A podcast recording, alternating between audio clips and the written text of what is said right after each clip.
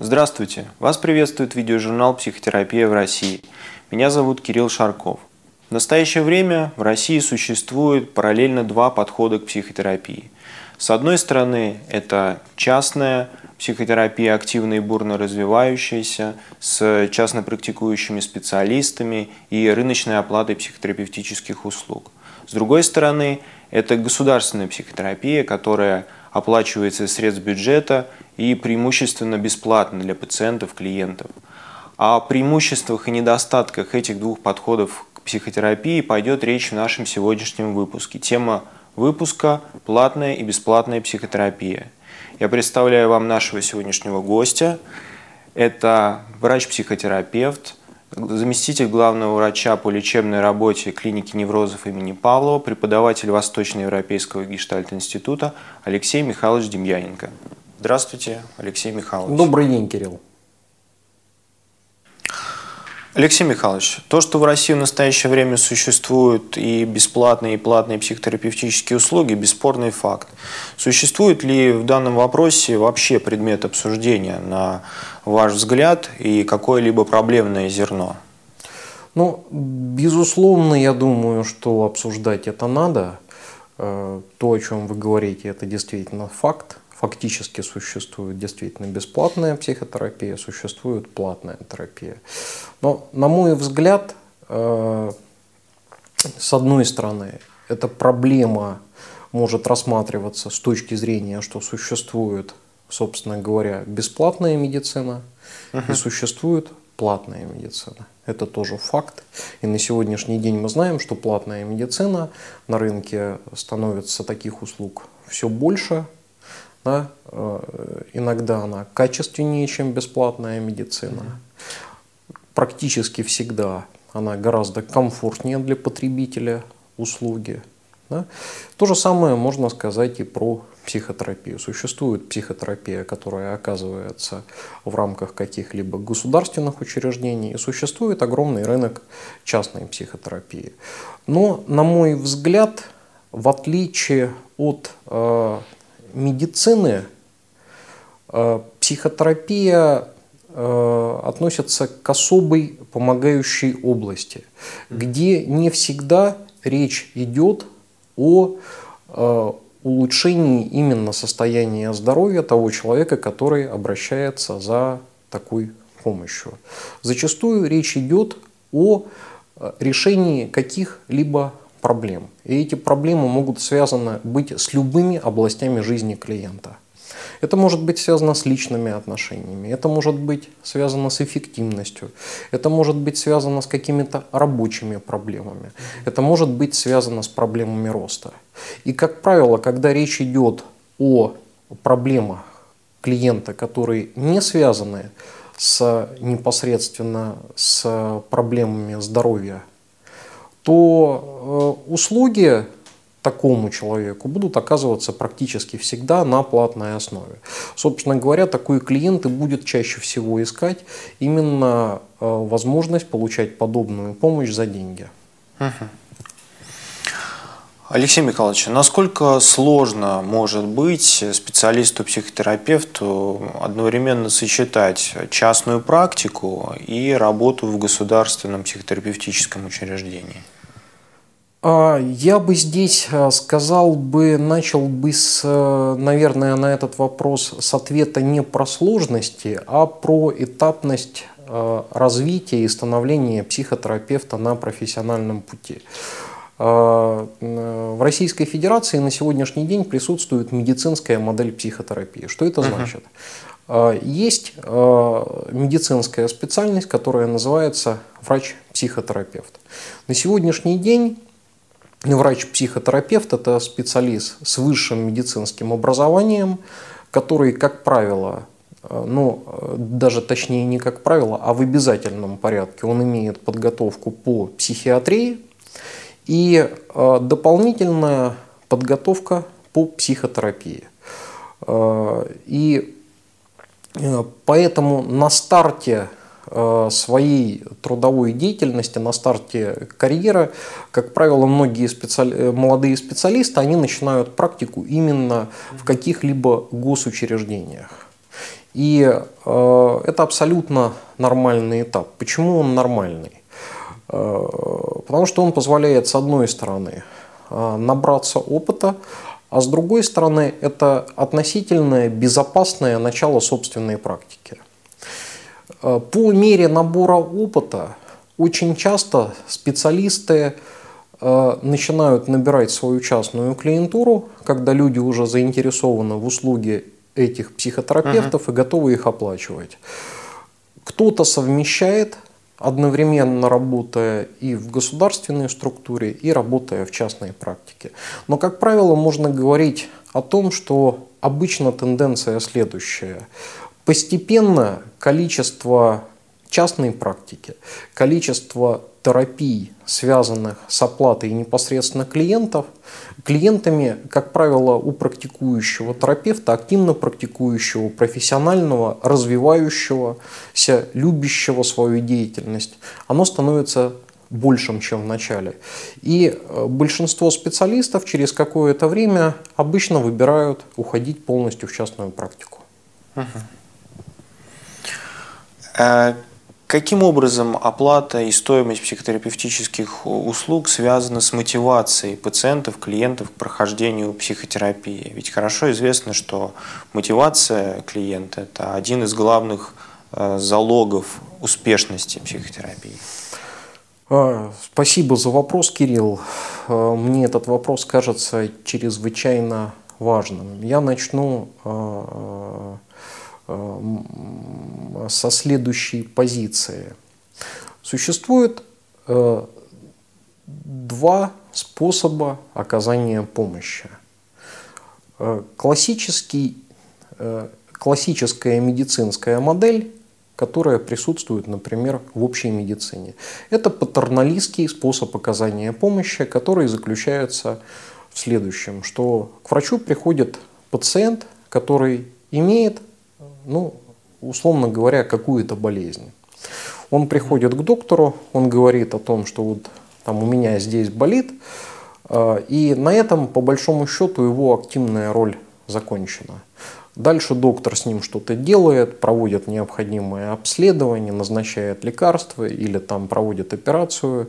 И по сути активная роль пациента заключается в том, чтобы по сути давать согласие на те необходимые действия, которые с ним будет совершать доктор. Да, классическая модель оказания патерналистской помощи – это хирургическая операция или реанимационные мероприятия. Пациент может вообще никак uh-huh. не Э, собственно говоря, не участвовать в оказании собственной помощи или даже не быть в курсе, что она ему оказана. И такая модель, безусловно, нужна. Да, когда приводят, привозят в реанимацию человека, предположим, в связи с автокатастрофой, да, он и не знал, что сегодня он окажется в реанимации. И слава богу, что есть люди, которые готовы помогать таким людям. А в психотерапии э, ситуация принципиально другая. Это принципиально другой способ оказания помощи. Он связан, в общем-то, с определенной э, долей и достаточно большой долей ответственности клиента за оказание помощи себе. Я не случайно сейчас говорю слово клиент, если вы заметили, описывая Э, патерналистскую uh-huh. модель оказания помощи в, общей медицине, я употреблял слово пациент. Э, два разных перевода э, и пациент, и клиент – это слова, которые позаимствованы из латыни. Пациент переводится как страдающий, тот, кто пассивно получает помощь. Слово «клиент» переводится как «свободно выбирающий». Именно поэтому в психотерапии э, достаточно редко пользуются словом «пациент», а чаще употребляют «клиент». Даже если к нам приходит человек, имеющий какие-либо симптомы, да, если он готов, э, собственно говоря, э, брать ответственность и активно выстраивать сотрудничество, быть не просто пассивным получателем помощи, а быть человеком, который, э, собственно говоря, участвует в оказании этой помощи, это все равно э, клиент. Э, теперь возвращаясь, собственно говоря, к оплате за услуги. Если э, ваш вопрос звучал именно так, как это связано с мотивацией. Угу. Правильно я вас понял, Кирилл? Да. А, когда клиент является основным плательщиком за оказываемую услугу. В то же самое время он, оказывает, он является и заказчиком этой услуги, и э, контролером. Э, деньги, что такое деньги в современном мире? Это, по сути, некий универсальный ресурс. Любой ресурс, э, как правило, не безграничен. Когда клиент оплачивает ту услугу, которая ему предоставляется, то, как правило, в большинстве случаев эффективность терапии возрастает. Да? Это абсолютно не случайно. Если мы вернемся к тому, что в процессе психотерапии клиент осуществляет работу, и фактически от его работы зависит, насколько будут быстро происходить изменения, насколько будет высока эффективность Э, терапии, то оплачивая эту услугу, клиент в некотором смысле стимулирует работать самого себя. Э, ресурс не безграничен, э, клиент задумывается, а за что я плачу деньги, uh-huh. и все это способствует, в общем-то, более эффективным изменениям клиента в процессе психотерапии.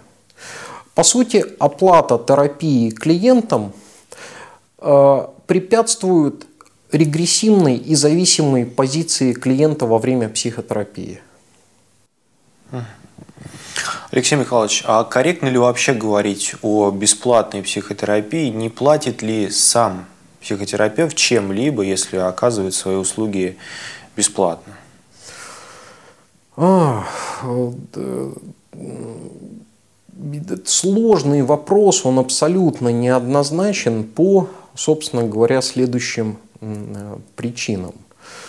Э, во-первых, наверное, один большой вопрос, который, может быть, стоит обсуждать отдельно, это каким образом люди вообще выбирают помогающие профессии. Да? Угу. То есть, что такое психотерапия? Да? Сами психотерапевты как выбирают? Да, да, да, конечно, конечно. Не, не только, кстати, психотерапевты, я бы здесь бы говорил бы о всех людях, э, которые выбирают помогающие профессии. Это психотерапевты, это врачи, это учителя, это угу. социальные работники. И, э, как правило, помогающая область, она выбирается всегда не случайно. Это связано с особенностями личности того человека, который выбирает такую специальность. Угу. И э, когда мы говорим о бесплатной терапии, да, фактически она есть. Да? По крайней мере для клиента, когда клиент может обратиться э, в бесплатную, в какое-либо учреждение государственное, там э, есть клиника неврозов на сегодняшний день, uh-huh. в которой я работаю. Есть психоневрологические диспансеры, в которых люди могут получить бесплатную психотерапию, по крайней мере для них. Да, говорить о том, что эта работа в чистом виде бесплатна для психотерапевта, конечно, не приходится, uh-huh. потому что психотерапевт в любом случае получает заработную плату за свой труд. Но, э, собственно говоря, ни для кого не секрет, что оплата государства в виде заработной платы за ту терапию, а, которую проводит терапевт, намного ниже рыночной, рыночной стоимости uh-huh. того, что психотерапевт зарабатывает, практикуя на а, частном поприще. Да? И что бы я бы э, рекомендовал, э, наверное, как вопрос для обдумывания. Да? А когда клиент приходит и хочет получить какую-либо услугу, да, очень понятно, по крайней мере, э, из э, слов клиента, зачем она ему нужна. Да, он хочет помощи, у него есть какой-то дефицит. Как правило, люди приходят э, на терапию тогда, когда они сталкиваются с каким-то дефицитом. Речь может идти про симптомы, речь может быть про какие-то личные ситуации, проблемы в семье, малую эффективность, но э, огромное количество ситуаций, в которых терапия может быть эффективна. Но очень часто люди помогающих практик, э, которые практикуют не, э, скажем так, в частной практике, uh-huh. да, они не получают рыночную оплату терапии там, от того же клиента или э, еще каким-то образом.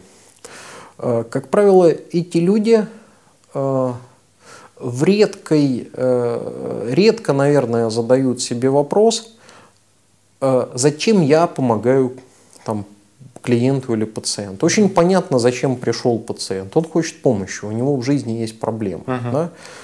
Э, вопрос, который возникает у меня как у терапевта, мне понятно, зачем это надо клиенту. Вопрос, зачем надо это мне.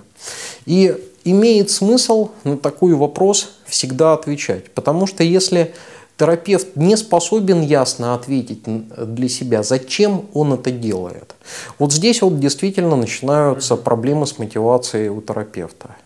А, как правило, если потребности терапевта в процессе терапии не удовлетворяются, да, uh-huh. а э, терапевт, безусловно, занимаясь практикой, да, там, получая за это деньги, он тоже реализует какие-то свои потребности.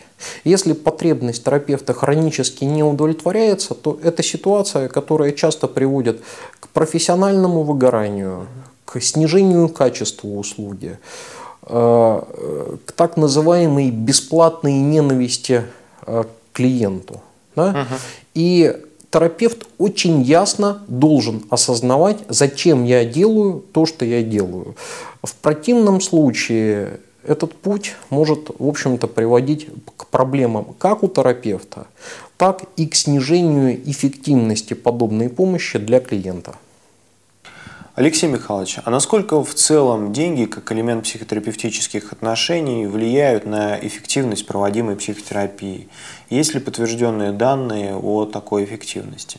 Ну, начну с конца вопроса. Подтвержденных данных, по крайней мере, мне неизвестно. Я не знаю, делал ли кто-либо это исследование, uh-huh. там, сравнивая оказание бесплатной психотерапии с платной психотерапией. Честно говоря, предположу, что, возможно, даже таких данных и не существует. Да? Э, ну, может быть, кто-то когда-нибудь сделает такое исследование. Э, деньги, на мой взгляд, являются важнейшей частью отношений в психотерапии. И вот, собственно говоря, почему. Давайте представим следующую ситуацию – в каких случаях психотерапия является вообще эффективной?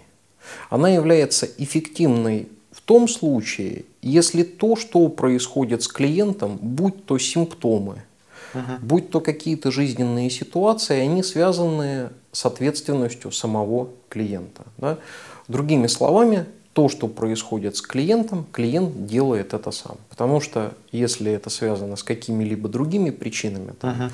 Луна вращается вокруг Земли, а Земля вращается вокруг Солнца, э, психотерапия, как вы сами понимаете, будет неэффективна, потому что вот эти события э, мало меняемое. Uh-huh. Да? Вот это вот аксиома, которую очень важно понимать. Психотерапия работает в том случае и является эффективна в том случае, когда то, что происходит с клиентом, в этом есть участие самого клиента. Uh-huh. О чем э, по сути идет речь? Даже если клиент достаточно тяжело страдает, да, э, но имеет ту проблему, которая решается может решаться психотерапевтически, в этом есть ответственность самого клиента. Теперь допустим некую гипотетическую ситуацию. Uh-huh. Предположим, э, достаточно часто я вижу такие ситуации в клинике. У человека возникает там тревожно-фобическое расстройство или паническое расстройство. Это то расстройство, э, во время которого возникают страхи, сопровождающиеся вегетативной симптоматикой, тревогой, как правило, страхом смерти. А, такой человек, предположим, обращается за бесплатной помощью и, например, даже госпитализируется в связи с тревожно-фобическим расстройством. А, невротическое расстройство а тревожно-фобическое расстройство – это невротическое uh-huh. расстройство. Это расстройство, которое возникает всегда, я подчеркну, всегда с ситуацией в жизни. Да? Как правило, симптомы – это маркер того, что в жизни происходит что-то не то. Uh-huh. Да? Э, по сути, некое сообщение. Обрати внимание, надо менять жизнь. И вот такой человек обращается за бесплатной помощью да, в связи с тревожно-фобическим расстройством. Он, предположим, госпитализируется, и благодаря тем симптомам, которые у него появились, он из той жизненной ситуации, по идее, которую бы надо было бы менять, uh-huh. он уходит. Да? По сути, он получает вторичную выгоду в связи с наличием симптомов. И, предположим, во время госпитализации ему предлагается э, бесплатная психотерапия, да, еще какие-то способы оказания э, помощи. Э, и по опыту работы с подобными пациентами могу сказать следующее, что бесплатная психотерапия, психотерапия в стационаре может быть весьма низкоэффективна. Почему? У человека появилась какая-то сложная жизненная ситуация. В результате нее возникли симптомы. В связи с этими симптомами он попал в больницу и ушел из этой жизненной ситуации. По сути, симптомы решили проблему, фактически не решая ее. И когда человек находится в хорошем месте, его бесплатно кормят, его бесплатно лечат, а проблем нету, встает резонный вопрос, а зачем uh-huh. мне как клиенту участвовать в оказании помощи? Да еще когда мне говорят о том, что психотерапия это не просто что-то, что делают со мной, да, там, массаж, предположим, а речь идет о том, что я как клиент работаю, человек начинает задумываться, а мне это зачем надо? Угу. И действительно, в, те, в том контексте, который произошел, ему это не надо. Совершенно другая ситуация, когда у человека появились симптомы тревожно-фобического расстройства, и человек остается в этой же жизненной ситуации, обращается за помощью, и эту помощь оплачивают. Появившиеся симптомы не выполнили свои задачи, человек остался в той же ситуации. Да? Угу. Он продолжает страдать. Соответственно, его мотивация на оказание помощи, а, как мы помним, помощь в психотерапии связана во многом с ответственностью клиента и его работой, она достаточно высока. Плюс человек оплачивает терапию. Да, он является, как я уже говорил, и заказчиком услуги, и плательщиком, и контролером. Uh-huh. А деньги это ресурс, который, как правило, бесконечным никогда не являются. И таким образом человек еще больше мотивирован на работу и решение своих а, проблем. Таким образом, деньги являются важнейшим элементом терапевтических отношений. С одной стороны, это тот ресурс, тратя который клиент задумывается о том, что происходит в терапии, что происходит в жизни. С другой стороны, это та часть, э, э, как бы сказать, э, с другой стороны, деньги являются важным с точки зрения того, что терапевт удовлетворяет часть своих потребностей, работая с клиентом за деньги. И, как правило, терапевт в платной работе является также более мотивированным. Uh-huh. Таким образом, деньги повышают мотивацию не только клиента во время работы, но и терапевта как человека, который оказывает помощь в связи с э, обращением клиента. Uh-huh. Алексей Михайлович, а существуют какие-либо ситуации, состояния или психические расстройства, при которых психотерапия является показанной, а бесплатная психотерапия неэффективной? Я имею в виду, что, например, если у человека такое-то расстройство, то для него абсолютно неэффективна бесплатная психотерапия. Можно даже не начинать ей заниматься. Ну, э, я отвечу следующим образом, Кирилл. Мне кажется, что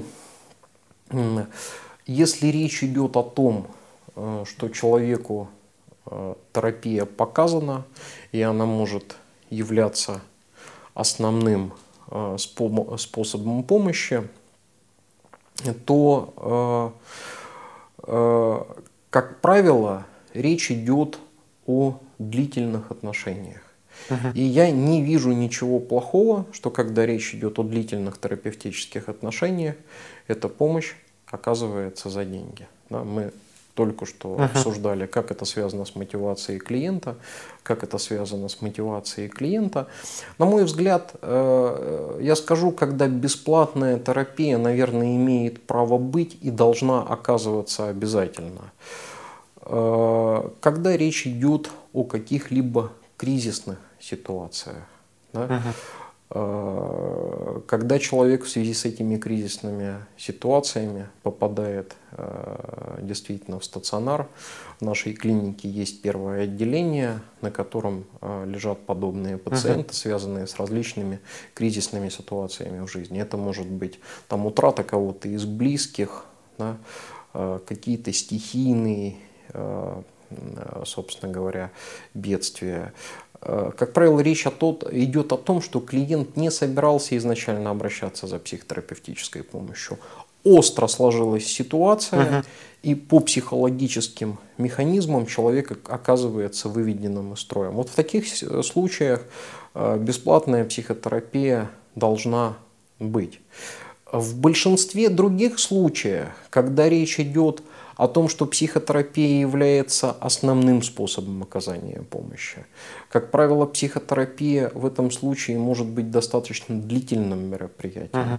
Лучше, если психотерапия оплачивается. Опять же, это связано с мотивацией как клиента, так и терапевта. А, надо отметить, э, на мой взгляд, важную вещь. Психотерапия, по сути, является возможным в существовании в достаточно спокойном и э, обществе, ну, которое имеет какой-то уровень жизни. Да? Угу. Не дай бог, завтра случится там, определенный, война. Определенный уровень стабильности. Безусловно, быть. определенный уровень стабильности. Завтра случится война, там людям будет нечего есть, да, платной психотерапии не будет, потому uh-huh. что будут э, на первый план выйдут другие приоритеты, где взять хлеба. Но если ситуация такая, что психотерапия существует и потребность в ней существует, э, то, как правило, практика показывает, что такая помощь оказывается за деньги. Алексей Михайлович, а какие существуют возможности у человека, мотивированного на прохождение психотерапии, имеющего острую психологическую проблему, запрос, но не имеющего финансовой возможности на данном этапе своей жизни оплачивать психотерапевтические услуги? Что такому человеку могут э, предложить государство и психотерапевтическое сообщество? А, Хочется пошутить и в ответ э, э, сказать, а что, собственно говоря, может предложить государство человеку, который очень хочет купить ботинки, он действительно в них нуждается, но не имеет возможности купить такие ботинки. А, но если отвечать серьезно, э, я вернусь к предыдущему вопросу. Существует острые кризисные ситуации, угу. в которых государство обязано позаботиться о своих гражданах. И если мы опять же возьмем клинику неврозов, э, существует кризисное отделение, на котором люди, попавшие в острые кризисные ситуации, могут получить помощь.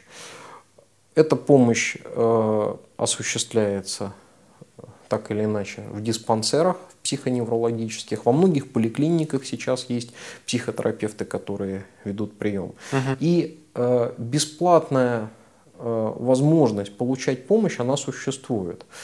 Но э, если речь идет о мотивированном клиенте, который очень сильно мотивирован на терапию, но при этом у него нет денег, чтобы получать эту терапию, у меня возникает вопрос, а так ли он мотивирован? Потому угу. что есть хорошая китайская пословица, кто хочет, ищет пути, кто не хочет причины. И если бы ко мне пришел подобный клиент, говоря о том, что вы знаете, я очень хочу, собственно говоря, получить помощь мне очень нужна, я понимаю значимость этой помощи. Но вот у меня нет такой возможности. Как правило, для меня это звучит чаще всего как некая манипуляция. Угу Э, потому что каким-то образом человек ведь реализует другие свои приоритеты в жизни. Он ходит в одежде, он ест каждый, год, каждый день, да, хотел каждый год сказать, как правило, каждый день. Он оплачивает жилье, он передвигается на транспорте. И если при этом он говорит о том, что терапия мне очень нужна, я понимаю, как это помогает, но знаете, денег нету, uh возникает вопрос в мотивации и в приоритетах. uh Да? А, получается, что а, не так уж мотивация это по большому счету сильна. uh Потому что когда мотивация действительно сильна, вспомните там свою жизнь. Я думаю, что наши зрители могут вспомнить свою жизнь. Угу. События развиваются всегда по следующей логике. Кто хочет, ищет пути, кто не хочет, причины. Угу. Алексей Михайлович, в завершении нашей сегодняшней беседы я бы хотел, чтобы вы поделились своим прогнозом на то, как будет меняться ситуация в поле платная, бесплатная психотерапия в России в будущем? Будет ли укрепляться позиция частной психотерапии или наоборот э, государственной, бюджетной? Э, есть ли возможности, перспективы у страховых компаний активно войти на психотерапевтический рынок? А, вопрос сложный и неоднозначный, но по тем тенденциям, которые происходят на сегодняшний день, безусловно, позиция частной психотерапии э, будут развиваться и укрепляться. Это связано, э, в общем-то, со многими тенденциями. Тенденция первая, что психотерапия в большинстве своем это не та услуга, которая оказывается по, жизни, по жизненным показаниям. Uh-huh. Да? И общемировая практика э, говорит о том, что когда речь идет о каких-либо услугах, которые э, не оказываются по жизненно важным показаниям, uh-huh. такие услуги становятся платными. Это с одной стороны. Э, с другой стороны, как правило, подготовка хорошего специалиста в области психотерапии занимает угу. от 4 до 10 лет. А, что я имею в виду? Когда терапевт э, не просто там заканчивает, предположим, ординатуру по uh психотерапии, э, на мой взгляд, там законченная ординатура по психотерапии во многом э, это такой сырой специалист, у которого uh есть представление о том, что такое психотерапия, о том, что есть разные методы психотерапии и как примерно в этих методах работать. Но говорить о том, что это профессионал, который может э, действительно эффективно работать, как правило, не приходится. Да? Угу. Э, длительная подготовка психотерапии э, в психотерапии э, как правило, осуществляется в негосударственных институтах. Там есть Восточноевропейский гештальт-институт, преподавателем которого я являюсь. Uh-huh. Есть а, Восточноевропейский институт психоанализа. Да, там. Uh-huh. Есть много разных учебных заведений, которые, а, э, собственно говоря, оказывают услуги по подготовке психотерапевтов. И эти услуги, как правило, психотерапевт оплачивает из собственного кармана да, если он хочет стать профессионалом. И с этой точки зрения специалист, который прошел длительное обучение, э, действительно там, приблизился к своему профессионализму или стал профессионалом, оплатил э, обучение из собственного кармана, как правило, он мотивирован на работу в частной сфере. Uh-huh. И Э, вот эта вот часть проблемы тоже очень важно понимать. Угу. Что касается страховых э, компаний, думаю, что вопрос неоднозначный. Он будет связан прежде всего со стандартами в области психотерапии. Насколько я знаю, стандарты в психиатрии, в психотерапии только-только начинают появляться. Угу. И без создания стандартов э, вход, адекватный вход страховых компаний на этот рынок маловозможен, а создание стандартов психотерапии, на мой взгляд, это чрезвычайно сложное дело, потому что э, психотерапия э, в связи с особенностью оказания помощи, она стоит немножечко особым образом от оказания помощи в общесоматической медицины. Э, поэтому я думаю, что поживем увидим, как это будет развиваться. Может быть, угу. мы с вами в этом тоже поучаствуем. Алексей Михайлович, я благодарю вас, что нашли время, возможность прийти, поучаствовать в записи передачи, ответить на наши вопросы. Спасибо большое. Спасибо вам, Кирилл Сергеевич, за приглашение. Надеюсь, что э, то, что я рассказал, э, было полезно и, самое главное, понятно и вам, и нашим уважаемым зрителям. Спасибо большое за внимание, уважаемые зрители, и до новых встреч. Спасибо.